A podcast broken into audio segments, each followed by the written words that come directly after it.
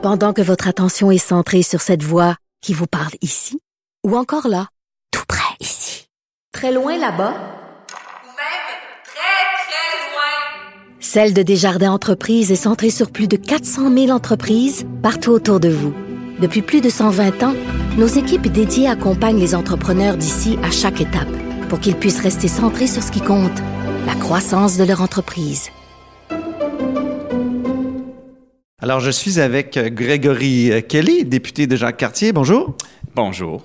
Vous aviez l'air fâché hier contre Simon Jolin Barrette, ben, un, des nombreux là, membres de l'opposition fâchés envers Simon Jolin Barrette, mais pour une déclaration qu'il a faite sur les rapports linguistiques entre l'État et euh, les nouveaux arrivants. Qu'est-ce qui vous a fâché dans ces propos? Ben, c'était pas juste moi qui étais fâché, c'était vraiment les citoyennes, pas juste la communauté anglophone, euh, mais plus la communauté de l'expression anglaise. Euh, qu'est-ce que ça m'a vraiment me fâché, c'était cette idée d'une communauté historique. Parce que c'est qui exactement? Euh, j'ai cité l'exemple de ma mère qui était née à Toronto. Est-ce qu'elle est partie de la communauté historique des anglophones du Québec? Alors, c'était là et, j'ai reçu plusieurs courriels. Et c'était un débat quand même, juste regarder dans le Gazette et les médias anglophones, qui est vraiment coulé. Des gens ont commencé, c'est quoi la définition? Nous avons jamais entendu une définition d'une communauté historique. Le Canada anglophone a des droits historiques qui existent si c'est quand même dans la Constitution canadienne de 1867. Il y a quand même des droits dans la Charte de la langue française qui existent pour la communauté. Ça, c'est nos droits historiques. Mais de parler d'une communauté qui existe, ça, ça a posé plusieurs des questions parce que ce qu'on parle des personnes qui ont des racines euh, d'Écosse, d'Angleterre, Irlande, ça dit quoi exactement? Est-ce qu'on parle des personnes qui étaient ici depuis plusieurs générations. Alors, c'est où les gens étaient un peu, peu fâchés? Parce que quand même, quelqu'un qui est arrivé ici, qui a maîtrisé le français, c'est possible qu'eux autres sont partis de la communauté d'expression anglaise.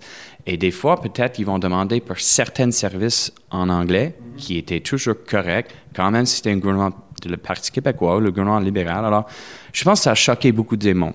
Mais en même temps, quand on regarde les chiffres révélés dans le rapport sur les pratiques linguistiques des ministères et organismes publics du gouvernement du Québec, de, l'Office de la langue française, on, on découvre qu'il y a 74% des employés de l'État québécois à Montréal qui utilisent parfois une autre langue que le français dans leurs interactions orales avec les personnes physiques du Québec, proportion qui grimpe à 81% à Laval et 88% en Outaouais. Euh, le souci du ministre, est-ce que c'est pas de, dire on devrait essayer d'appliquer l'esprit de, la loi 101, qui est la nette prédominance du français, et comment on fait ça? Euh, et j'ai l'impression qu'il essaie de dire, ben, il y a une communauté historique que, anglaise qui a des droits, euh, mais justement, vous, comment vous feriez ça pour favoriser le français? Parce que vous êtes d'accord avec le fait que le français devrait être favorisé?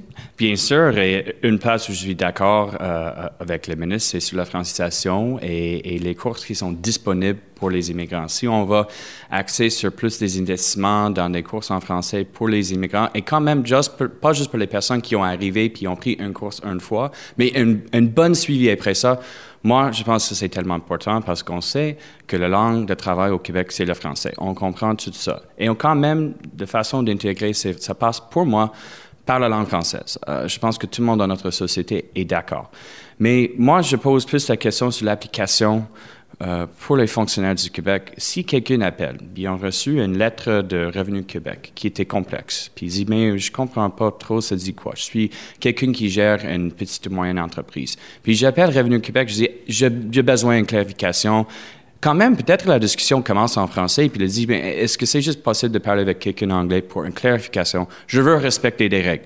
Est-ce que ça, c'est vraiment un problème? Selon moi, non, parce que c'est encore des gens appellent pour certains services et des fois, c'est pour une clarification pour quelque chose qui est tellement important. Euh, et en même temps, on voit chez Hydro-Québec que quelqu'un euh, qui reçoit un jour des services en anglais va recevoir pour toujours des services en anglais. Y a-t-il moyen de, que ça n'arrive pas que de favoriser le français? Mais moi, je, pense toujours à la citation euh, de Lucien Bouchard qui dit ça ça prend pas une test de sang, un prélèvement de sang euh, quand tu arrives à l'hôpital d'avoir des services. Et, et c'est pas une question linguistique là, c'est une question des services. Et je pense que ça, ça demeure toujours très important.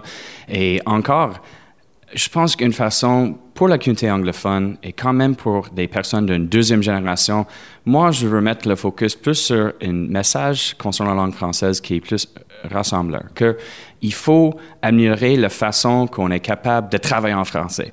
Oui, je suis bilingue, mais ça a pris du temps. Euh, quand même, la maîtrise de la langue anglaise, ça a pris du temps. J'étais pas le meilleur étudiant. Anglaise ou française? Ben les, ben les, deux, là. Ça a pris du temps pour moi en anglais puis en français d'être de, vraiment à l'aise de travailler dans un Euh, quand j'ai sorti de l'école secondaire, j'étais pas prêt à travailler dans un milieu politique en anglais ni en français. Alors, ça prend un peu plus de temps et je veux que le gouvernement rende la formation en français plus disponible pour, oui, les nouveaux arrivants, mais quand même pour les anglophones du Québec, pour les personnes qui veulent chercher un emploi. Des fois, les personnes questionnent leur, confiance puis leur capacité de parler en français. Alors là, c'est où je veux avoir une discussion, quand même avec le ministre. Je pense qu'on est capable de trouver un terrain d'entente, euh, de vraiment améliorer la qualité et le, et le nombre des personnes qui sont capables de vraiment travailler en français au Québec.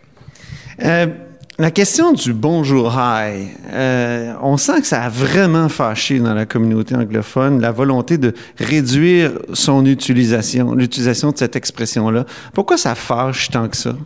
Um, ben, je pense pour une chose, des gens voient que c'est comme si euh, la high ou la langue anglaise est, pas bienvenue au Québec. C'est la perception de, de, des gens dans la communauté anglophone. Mais juste un commentaire, chaque fois qu'on parle de bonjour, je trouve que des gens utilisent ça de plus en plus à Montréal. Ça, c'est juste quelque chose que moi, j'ai vécu quand je suis sur le terrain. C'est comme chaque fois on parle de ça ici à Québec, ça devient un slogan un peu peu à Montréal. Alors, oui, je suis d'accord. Bonjour, c'est une excellente façon de, de recevoir quelqu'un dans un magasin. Puis, euh, je sais que le gouvernement, avec des motions, a encouragé des gens de faire ça.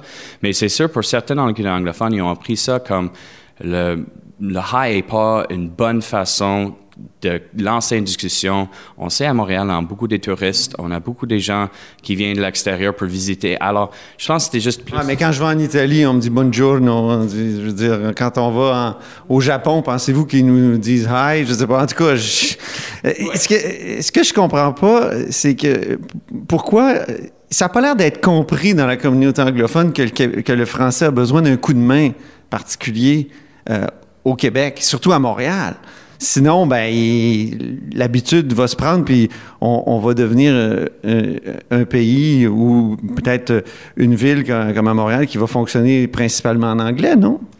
Bien, là, je suis pas d'accord parce que si on regarde les chiffres, la communauté anglophone du Québec est vraiment de plus en plus bilingue. Si on regarde les générations, la génération de mes grands-parents moins bilingue. Mais maintenant, la génération, on est tellement bilingue. Alors, je pense qu'on a fait des efforts. C'était Commission scolaire anglophone qui ont lancé leur programme d'être avoir un système bilingue euh, pour les élèves anglophones. Puis on regarde maintenant dans nos universités puis nos cégeps, il y a de plus en plus des anglophones qui prennent la décision d'aller à l'Université de Montréal, d'aller à UCAM, euh, d'aller à des cégeps en français. Il y a la moitié des immigrants qui vont quand même qui sortent du système francophone pour aller dans le, au cégep anglophone, puis ils deviennent tranquillement des anglophones. Ben, il y a beaucoup des francophones qui décident d'aller comme John Abbott dans mon coin. Il y a des pressions sur le cégep, il y a manque de places à cause du fait qu'il y a de plus en plus des francophones qui veulent étudier en anglais. Je pense que des adultes sont toujours capables de prendre leurs propres décisions. Puis on parle des étudiants à le niveau cégep universitaire. C'est eux autres sont ils ont le droit d'aller étudier n'importe quoi dans le monde. Ils sont capables d'aller étudier en Ontario, les États-Unis. Mais je pense que tout le monde comprend, si tu veux vivre à Montréal et au Québec, c'est important, pas juste d'être bilingue, mais être capable de vraiment travailler dans un milieu français et de maîtriser la langue et pas juste de façon de parler, mais écrit aussi. Le gouvernement veut rouvrir la loi 101. Est-ce que vous êtes favorable à un renforcement de la loi 101? Um, je, veux, ben, première chose, renforcement, si on, parle de ça, on ne parle pas d'enlever des droits des autres personnes. Je pense que c'est très, très important, important. Parce que si on parle de renforcement de la loi 101, la charte langue française, comme je dis, il y a des clauses qui obligent le gouvernement de rendre des services en santé et des services sociaux à la communauté anglophone. Est-ce que présentement le gouvernement respecte cet euh, droit de la communauté? On peut poser des questions. Euh, il y a des études qui démontrent que dans certaines régions du Québec, c'est plus difficile d'avoir un service en santé en anglais. Euh, des fois, c'est pas parce qu'il n'y a aucune personne qui ne veut pas euh, rendre ce service disponible. Des fois, c'est juste une question de main-d'œuvre et des personnes qui sont bilingues et capables de livrer un certain service. Alors, on va regarder comment, c'est pas nécessairement via. Mais par rapport aux, aux communautés francophones dans le reste du Canada, est-ce que vous n'êtes pas choyé? Um, je ne veux pas utiliser le mot choyer. Euh, je pense que les deux situations sont un petit peu différentes pour les gens à Mon- Montréal. Montréal, on est tellement proche de nos institutions. Mais si je regarde un anglophone qui habite dans les îles de Madeleine ou quand même dans la Gaspésie, là, ils sont loin des institutions anglophones. Eux autres sont un petit peu plus euh, similaires que des francophones dans le reste du Canada. Ils sont loin des centres-villes, ils sont loin des institutions.